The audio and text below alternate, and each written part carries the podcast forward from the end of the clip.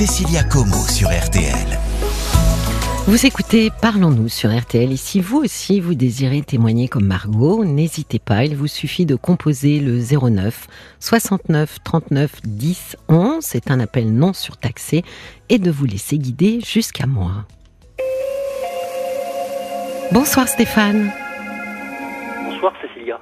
Bienvenue dans Parlons-nous. Je suis ravie de vous accueillir. Alors je vous écoute, Stéphane. Racontez-moi. Je voulais, je voulais vous parler d'un comment dire ça, d'une problématique de euh, d'un mal-être en fin de compte Oui, depuis euh, depuis très longtemps en fin de compte. d'accord. Voilà. Est-ce que ce mal-être, euh, vous, y a- vous avez mis des mots dessus? Oui, oui. Bah, en fin de compte, dans ma vie, dans mon parcours de vie, ça a été chaotique. Oui, Voilà. Et j'ai réussi avec. euh, alors, j'ai eu une période de, de comment dire ça? J'ai comment dire ça? J'ai vécu dix ans avec une euh, avec mon ex-femme oui, et j'ai eu la chance d'avoir un enfant. d'accord. Ça a changé. Ça a changé quoi? Ah ben en fin de compte, comment dire ça, euh, ça m'a sécurisé. D'accord. Un petit garçon, une petite fille? Un petit garçon. D'accord. Et, et justement, euh, avec un parcours chaotique, euh, vous avez eu peur d'être papa ou au contraire, euh, ça vous a apaisé? Ah pas du, pas, pas du tout, aucune peur. Non non, ça m'a apaisé en fin de compte. D'accord. Ça, ça a donné un sens à ma vie. Oui, Voilà. d'accord. Et alors pourquoi ce mal-être, Stéphane? Donc, euh, le, mot que j'ai réussi à mettre sur le sur ce mal-être, donc c'est euh, en fin de compte, j'ai j'ai subi ou comment dire ça? J'ai vécu un attachement désorganisé. Oui. Voilà. Subi, vous pouvez dire, oui. Oui, subi. Oui, oui, oui. Vous pouvez me raconter Euh, oui. Alors, euh, au plus au plus euh, comment dire ça Au plus euh, les souvenirs les plus lointains Oui. En fin de compte, je n'ai aucune euh, attention et aucune bienveillance de mes parents. D'accord. C'était, vous étiez, vous étiez une fratrie de plusieurs enfants, Oui, euh, j'avais une sœur. J'ai une sœur, aînés ou plus jeunes que vous? Plus jeune, plus jeune. Plus jeunes. Donc quand vous êtes arrivé, vous étiez le premier enfant de ce couple? Oui, tout à fait. D'accord. Et donc au plus loin que vous vous souvenez, euh, ni votre mère ni votre père euh, n'étaient euh, attentionnés à votre égard. Non, du tout. Est-ce que vous savez pourquoi ou est-ce que vous en avez parlé avec eux? Euh, euh, comment dire ça? Euh, Alors, j'ai essayé d'en parler un petit peu avec eux, mais c'est-à-dire qu'il n'y a jamais eu la conversation et ils refusent, en fin de compte. Ils refusent d'en parler ou ils refusent de reconnaître qu'ils n'ont pas, qu'ils ne vous ont pas prodigué les soins que vous que vous méritiez Oui, euh, ouais, on va dire ça, oui. Parce que vous savez, c'est, comment dire, il y a beaucoup de parents euh, qui réécrivent une histoire hein, et, et- et n'ont pas du tout envie d'être confrontés finalement euh, euh, au manque qui, qui, qui a pu y avoir dans leur parentalité, quoi. Tout à fait, tout à fait. Ouais, ouais, je sais. Ouais. D'accord. Donc vous avez essayé, mais ça n'a rien donné. Voilà. Donc le, le discours que j'ai, et, euh, ils me disent que on t'a on t'a donné tous les, euh, les biens matériels en fin de compte. Ah d'accord. Voilà. Parce que pour eux, c'était. i- Est-ce que c'est parce qu'ils venaient de familles justement où ils avaient manqué et donc ils considéraient que ce qui était le plus important, c'était de mettre les enfants à l'abri euh, matériellement? Oui, voilà, c'est ça. Arrive hein, souvent que des parents qui ont eu des enfances euh, euh, très précaires, euh, leur, leur but ultime finalement, c'est de donner à leurs enfants ce qu'ils n'ont pas eu, mais comme vous dites, matériellement parlant, quoi. Tout à fait. Hum. D'accord. Donc pour eux, c'était le plus important. Donc ils ont du mal à comprendre finalement ce que ce que vous dites, quoi, ce, ce- des- les manques dont vous parlez. Oui, mais c'est-à-dire que c'est très euh, c'est très difficile d'en parler d'abord. Je sais, je sais que ma je sais que ma sœur aussi, c'est c'est très problématique. C'est quelque chose que on, on n'aborde pratiquement pas. Mes parents sont divorcés, D'accord. voilà, et euh, donc euh, non, non, euh, c'est quelque chose de. En fin de compte, c'est comme comme si ça n'existait pas. Vous voyez, les relations anniversaires, euh, bah, pour les souvenirs d'anniversaire, comme j'avais des copains euh, quand j'étais plus jeune. euh, ado- euh, dans la jeunesse, euh, je voyais les anniversaires se faire chez, euh, chez les copains. Oui. Et chez moi, il n'y avait rien. Il n'y avait pas de. On fêtait pas les anniversaires chez vous? Si, si on fêtait mais en- entre familles, mais euh, il n'y avait pas. euh, Vous avait trouviez pas. Oui, vous trouviez pas ça festif. Voilà, c'est ça. Ouais. C'est vrai que quand on, je dis souvent que à peu près euh, à partir du CP, hein, euh, on commence euh, à, à voir d'autres parents, hein, les parents de, de nos copains et de nos copines, et on commence effectivement à pouvoir ébaucher comme ça des espèces de comparaisons qui peuvent être, qui peuvent être cruelles. Oui, tout à fait. Oui. Et je je m'en rendais pas trop compte, en fin de compte, comme j'étais encore dans jeune et tout ça, donc euh, en fin de compte, c'était, on vivait dans l'instant.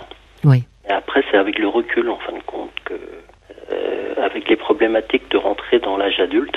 Lesquelles problématiques? À quel moment vous avez trouvé ça justement? Enfin, en tous les cas, que cette histoire familiale vous avait euh, euh, embarrassé pour entrer dans la vie adulte? En fin de compte, euh, je ne savais pas où aller. Et la peur, une, une grande peur Une de l'inconnu. Oui. Et donc, ne pas savoir où aller. Aucune sécurité, aucune. euh, voilà. Vos parents euh, étaient des gens anxieux? Ma mère, oui. Euh, oui, je dirais que j'ai tout hérité du. Bon, j'ai hérité de toute. Oui, oui, elle est très anxieuse. Ouais, C'est une personne qui n'a pas du tout confiance en elle et qui était, comment dire ça, dépendante de mon père. Parce que quand les parents sont anxieux ou un des deux parents est très anxieux, c'est vrai que il, euh, on a tendance à présenter le monde à nos enfants de manière anxieuse, évidemment, c'est-à-dire avec les lunettes euh, qu'on porte. Et, euh, et effectivement, ça fait des enfants qui ne savent pas de quoi ils ont peur, mais ils ont peur. Et alors, comment vous avez rencontré euh, celle qui deviendra euh, la maman de, de votre fils? Oh, par, euh, alors donc, Internet, euh, si, ça de, si, si, ça existait, Internet, il n'y avait pas les... Ah, je sais pas s'il y avait déjà les... Oh, si, sûrement. Bah, C'était en quelle année, Stéphane? C'était en 2006. Oh, si, je crois que c'est. Si, si. Ouais, Le célèbre site, là, euh, vous savez, celui Ah où oui. on adopte euh, un fait. être humain, je Mm. pense que c'est à peu près dans ces périodes que c'est que c'est arrivé. Donc, sur un site, d'accord. Non, non, non, pas sur un site. Moi, c'était, euh, en fin de compte, par petite annonce sur un Ah. journal. Ouais. D'accord. Ah, Eh bah oui. tiens, comme hier, euh, on avait une dame qui euh, mettait des petites annonces dans un dans un, un hebdomadaire. Ah non, c'est un mensuel, notre temps. Euh, D'accord. Et donc, elle, elle a. entendu.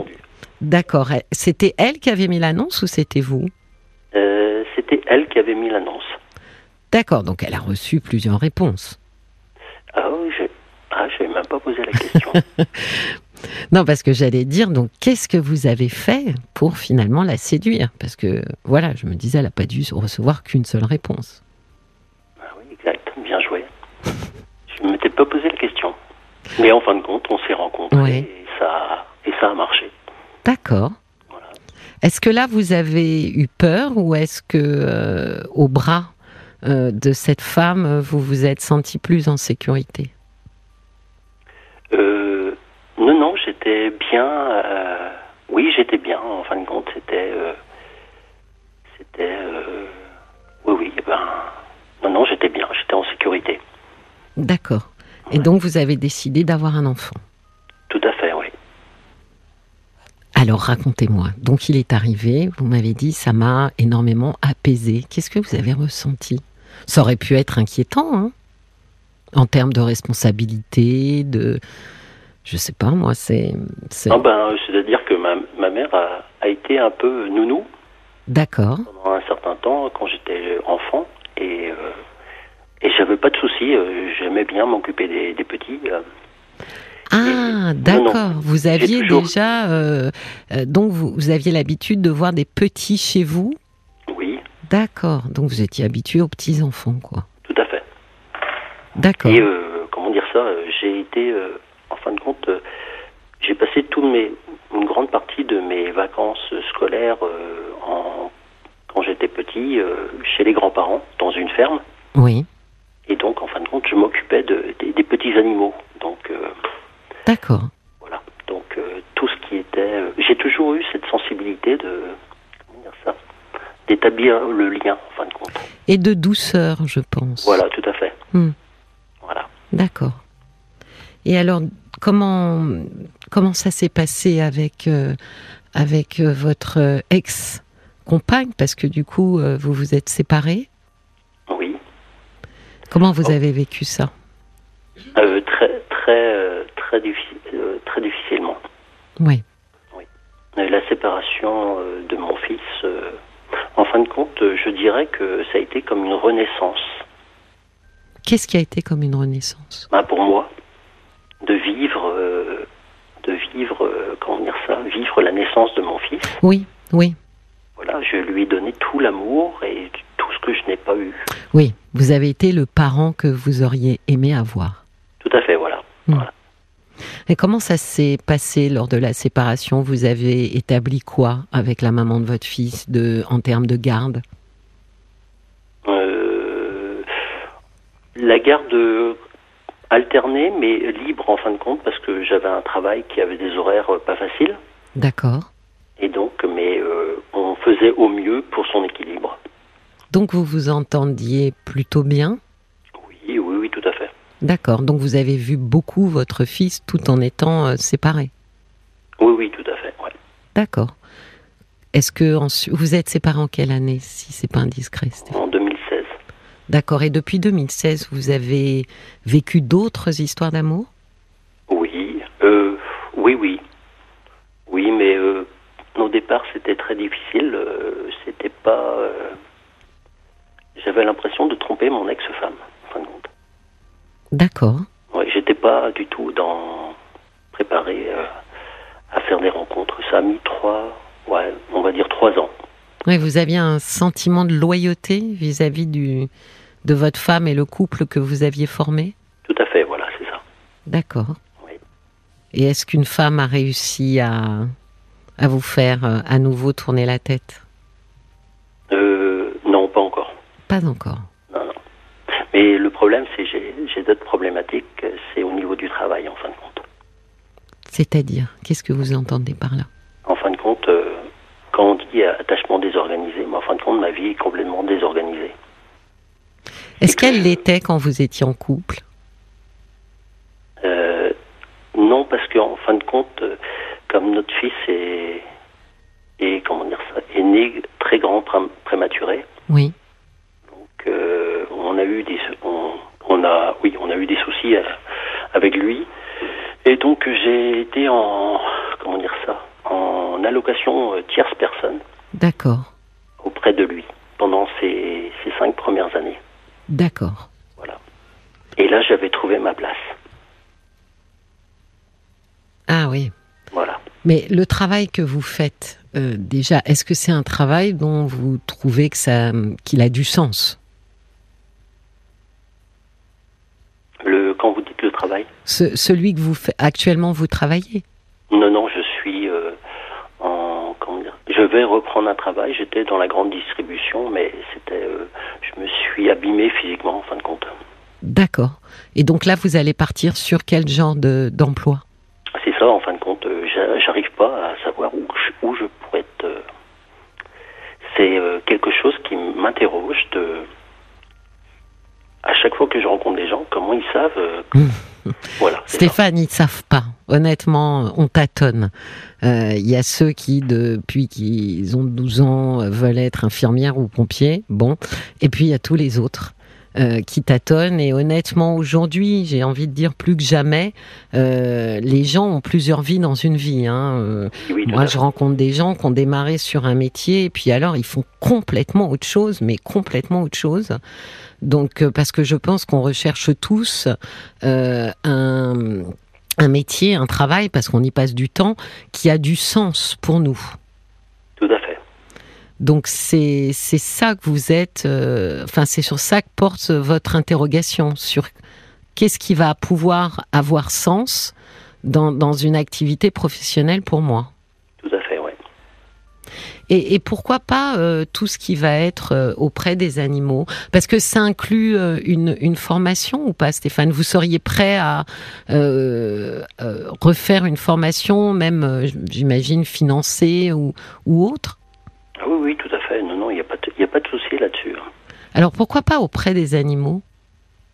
Ah, mais j'ai des problèmes d'allergie en fin de compte et ça me, ça me gâche un petit peu. Par rapport euh, aux, aux- aux chats, mais aussi aux chiens ou, Bah, ou autres qui est poussière et tout ça, euh, j'ai eu des problématiques. D'asthme en fin de compte. D'accord. Donc du coup, ça a complètement exclu euh, tout ce qui pouvait être en compagnie d'animaux? Oui, voilà, tout à fait. D'accord. Et sur euh, des métiers, euh, alors j'allais dire plus doux, vous voyez, parce que je, je ressens une grande douceur chez vous, Euh, des choses peut-être même un peu plus créatives. euh, est-ce que est-ce que vous avez regardé dans ces directions plus manuelles peut-être? Oui, tout à Je, ben, je vais refaire d'abord un bilan de compétences. Oui, ça, ça me semble une bonne idée. C'est souvent assez éclairant hein, pour savoir où sont nos points forts. Oui, tout à fait. Bon, en fin de compte, j'ai plein de points forts, mais le problème, c'est que je me mets des barrières. Quel genre de barrière? Le stress, euh, je, l'inconnu, la peur du, de l'inconnu me, me met des, des barrières naturelles, en fin de compte. Oui, vous êtes très anxieux. Ah oui, je suis mangé par l'anxiété. Oui, parce que la, comment dire, l'inconnu et l'incertitude, euh, malheureusement, c'est un peu notre lot euh, d'existence humaine. Euh, on, ne, on ne connaît pas le futur et quand on se lance dans quelque chose, on ne sait pas ce qui est écrit. Oui, mais c'est ma problématique, en fin de compte, depuis mon entrée dans l'âge adulte. D'accord. Et par rapport au travail ou, ou un choix d'emploi, de quelle manière ça se manifeste pour vous mettre des barrières? Ah ben, euh, euh, un grand stress euh, et à ne, comment dire ça, à me rendre malade.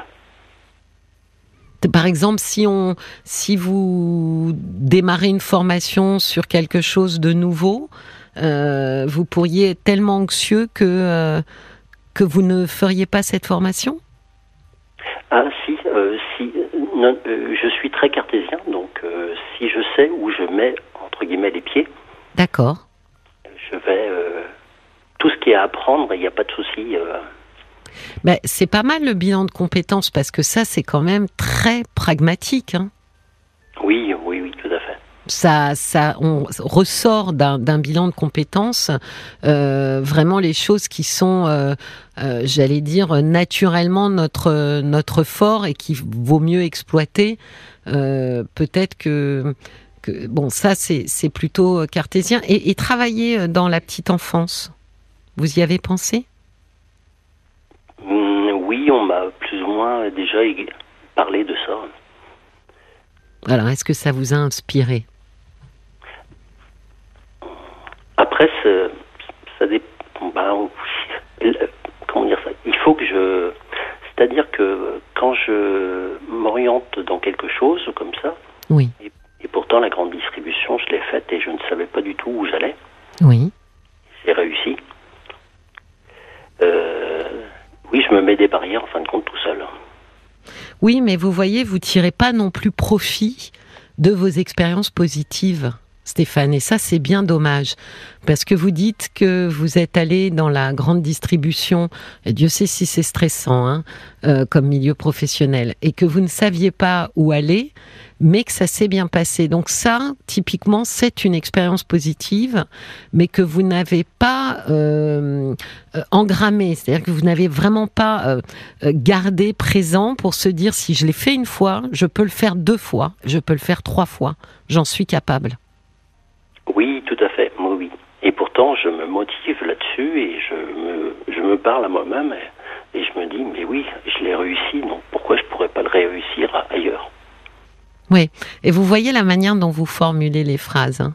C'est oui, je l'ai réussi, pourquoi je pourrais pas le réussir? Comme s'il y avait un doute. C'est alors que c'est je l'ai réussi, je le réussirai à nouveau. Oui, tout à fait. Parce qu'il n'y a pas de raison. En plus, honnêtement, euh, la grande distribution, je ne pense pas que ce soit le secteur le plus facile. Hein, euh, honnêtement, euh, et, en termes de stress et en termes de d'anxiété, mais peut-être qu'effectivement pour l'anxiété, est-ce que est-ce que vous faites des choses? Parce que j'en avais déjà un petit peu parlé, mais c'était il y a fort longtemps euh, à ce micro sur l'anxiété. C'est quand même très intéressant, par exemple, d'apprendre la méditation. Oui, j'ai abordé un petit peu. Parce que sur l'anxiété, on n'a pas non plus 40 000 solutions. On a des anxiolytiques, donc on a euh, toute la classe euh, pharmacologique euh, sur ça. Il y a des substances illégales que les gens prennent justement pour se, se, désangoisser. Et puis il y a quelque chose qui fonctionne formidablement bien, qui est la méditation. D'accord. Et qui fonctionne formidablement bien parce que quand on a fait des IRM de, de cerveau de gens qui méditent versus des cerveaux de gens qui ne méditent pas, on voit nettement une différence. Donc c'est pas de la poudre de perlimpinpin, c'est pas euh, quelque chose d'ésotérique la méditation. C'est quelque chose vraiment euh, de très sérieux qui fonctionne et qui euh, a le mérite d'abord d'être d'être sans danger, pas d'accoutumance, et même si vous étiez euh, addict à la méditation, ça serait pas bien grave, euh, et qui fait beaucoup de bien. Et sur les gens anxieux, honnêtement, euh, c'est, à mon sens, c'est vraiment un recours formidable parce qu'il n'y a pas énormément de choses qui soient sans risque. Hein. alors que la méditation, oui. Et quand on le fait de manière très régulière, c'est-à-dire tous les jours, et quand on a des coups de stress, qu'on se s'isole et qu'on fait cinq minutes de méditation, euh, et qu'on le fait régulièrement, ça fonctionne très bien. Parce qu'il faut finalement, il faut dompter votre anxiété, Stéphane. Et ça, c'est pas facile. Et j'allais vous le dire. Et ça, ce n'est pas facile. Ben oui, et c'est et c'est bien toute la grande difficulté euh, des gens anxieux, c'est de dompter l'anxiété. Donc il y a tout ce qui est de l'ordre de la sophrologie, la respiration, euh, de pouvoir finalement par le corps calmer l'esprit et il y a un inverse par l'esprit calmer le corps. Donc on peut choisir effectivement des méthodes qui vont de bas en haut euh, ou de haut en bas, mais dans les deux cas, euh, c'est quand même ce qui fonctionne le mieux parce qu'on sait que quand on est anxieux, il va falloir toute sa vie apprivoiser son anxiété. Tout à fait. Moi, je l'ai réussi en fin de compte. c'est comment dire ça? C'est pas sommaire, c'est pas c'est par pointillé, mais en faisant du sport. Ah ben j'oubliais. Merci Stéphane. Et le sport, bien sûr. On voit que je suis une grande sportive, n'est-ce pas Pour avoir complètement oublié. Mais bien sûr, oui, parce que à nouveau, il s'agit d'oxygéner d'abord son cerveau. Et puis, euh, c'est vrai que les gens qui font du sport mettent leur cerveau en pause et donc ça leur fait grand bien. Donc euh, oui, et du sport. Mais l'intérêt de la méditation, c'est que quand vous avez cinq minutes et que vous vous isolez, soit dans une pièce, soit dans des toilettes, vous pouvez le faire. Le sport, c'est plus compliqué. Vous pouvez quand même faire euh, une cinquantaine de pompes, mais c'est un peu plus compliqué. Donc les deux, finalement, vont bien ensemble, je trouve. D'accord.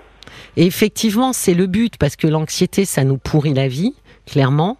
Euh, on ne peut pas s'en débarrasser comme ça, les grands anxieux euh, le savent bien. Euh, et donc, il faut vraiment trouver les méthodes qui sont les plus adaptées à notre vie, qui nous font le moins de mal, pour pouvoir justement en permanence un peu dompter Hein, avoir la main sur l'anxiété et pas l'inverse parce que vous avez bien vu ce que vous décriviez, c'est que c'est l'anxiété qui a la main sur vous. Donc je sais que c'est un c'est un vrai combat et c'est un vrai challenge mais il y a énormément de livres qui sont qui, qui sont sortis sur justement la méditation et l'anxiété. Et euh, encore une fois, c'est pas un discours en l'air, euh, Stéphane. C'est vraiment une méthode qui fonctionne parce qu'on on sait qu'on n'a pas énormément de choses naturelles à proposer euh, aux grands anxieux.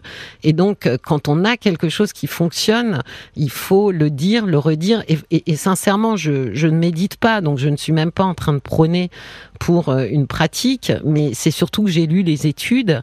J'ai pas mal de patients qui méditent et, et, et effectivement, il n'y a pas de doute que c'est vraiment très bénéfique et ça s'apprend facilement non, mais, mais assez vite. Il faut juste être rigoureux et, et le faire de manière très régulière. C'est vrai que si on médite une fois tous les 15 jours, ça va pas faire grand-chose. Non, non, voilà. C'est la régularité qui fait la différence. Bah écoutez, quand vous aurez essayé et que vous serez ceinture noire de méditation, euh, appelez Caroline et racontez-lui pour que toutes les autres personnes puissent profiter de l'expérience. Parce qu'il y a beaucoup de gens qui ont qui reculent en disant oh là là, ça a l'air dur. Donc ça sera un joli témoignage que vous pourrez faire. D'accord, Stéphane? D'accord, d'accord. Bah, je, Je vous vous- remercie. Je vous en prie et je vous souhaite une très belle nuit. À vous aussi. Merci beaucoup. Au revoir. Au revoir, Stéphane.